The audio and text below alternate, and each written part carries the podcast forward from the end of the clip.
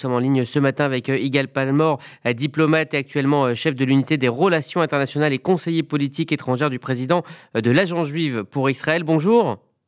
Oui, bonjour. Merci d'être avec nous ce matin sur RCJ. La première question que l'on se pose, c'est bah, pourquoi avoir concentré ces projets d'attaque sur la Turquie spécifiquement?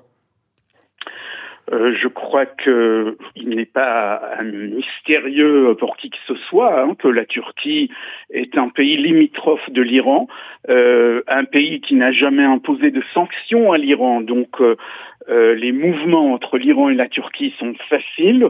Euh, la Turquie est d'accès facile pour les Iraniens, que ce soit des civils ou pas civils. Euh, il n'y a aucun empêchement, en tout cas il n'y en a pas eu dans le passé pour les services euh, de contre-espionnage, de sécurité ou pour les même pour les euh, gardes révolutionnaires iraniens d'opérer librement en Turquie. Euh, il y a eu une coopération assez large entre services turcs et iraniens, et donc euh, si euh, cette information est avérée, cela signifie simplement que les Iraniens vont ou tentent de frapper là où ça leur est le plus facile, là où l'opération est la moins risquée pour eux. Alors, il y a cette obsession hein, iranienne euh, à s'en prendre donc à des civils israéliens à l'étranger. Or, euh, une telle opération ne peut que ternir l'image de l'Iran. Euh, quel serait le, gain politique à s'obstiner donc à, à, mener ce genre d'opération pour le régime des Mollahs? Alors, en ce qui concerne l'image de l'Iran, euh, je ne crois pas que l'Iran soit si soucieux de son image auprès des, pays occidentaux. Euh, on l'a déjà vu il y a longtemps, hein, en 92, euh, des agents agissant pour le compte du Hezbollah, qui lui-même agit pour le compte de l'Iran, avaient fait sauter l'ambassade d'Israël à Buenos Aires, et deux ans après, euh, le même réseau probablement avait fait sauter euh, l'immeuble de la direction de la communauté juive, en fait l'équivalent du consistoire local.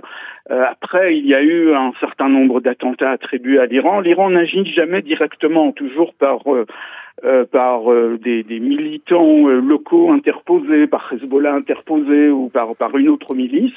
Et donc il y a une forte dose de de, de négation, enfin ils nient toute implication, donc pour leur image, je ne crois pas que ce soit leur priorité. Après, l'intérêt pour eux, c'est de montrer à Israël qu'ils sont également capables de frapper, de dissuader les Israéliens euh, d'agir contre leur propre intérêt, puisqu'ils attribuent à Israël tous les malheurs qui sont arrivés à des hauts responsables euh, scientifiques euh, de, en, Iran même et hors de l'Iran, des responsables du système de développement de capacités nucléaires, aux responsables de certains euh, certaines branches des gardes révolutionnaires qui sont chargées de lancer des opérations anti-israéliennes. Donc, ils veulent montrer que si Israël est responsable de toutes ces activités, de toutes ces actions qui ont coûté la vie à plusieurs responsables iraniens, eux sont capables euh, de frapper également. Et comme ils sont incapables de frapper sur le territoire israélien, eh bien, ils vont chercher un pays tiers. Est-ce que c'est aussi une nécessité de politique intérieure par rapport à leur propre population? C'est une nécessité d'image intérieure parce que puisqu'ils attribuent euh, tous ces, ces, événements malheureux aux Israéliens, euh, cela signifie qu'ils avouent leur impuissance à défendre leurs propres responsables sur leur propre territoire national. Donc cela signifie une, humiliation aux yeux de leur propre opinion euh, intérieure.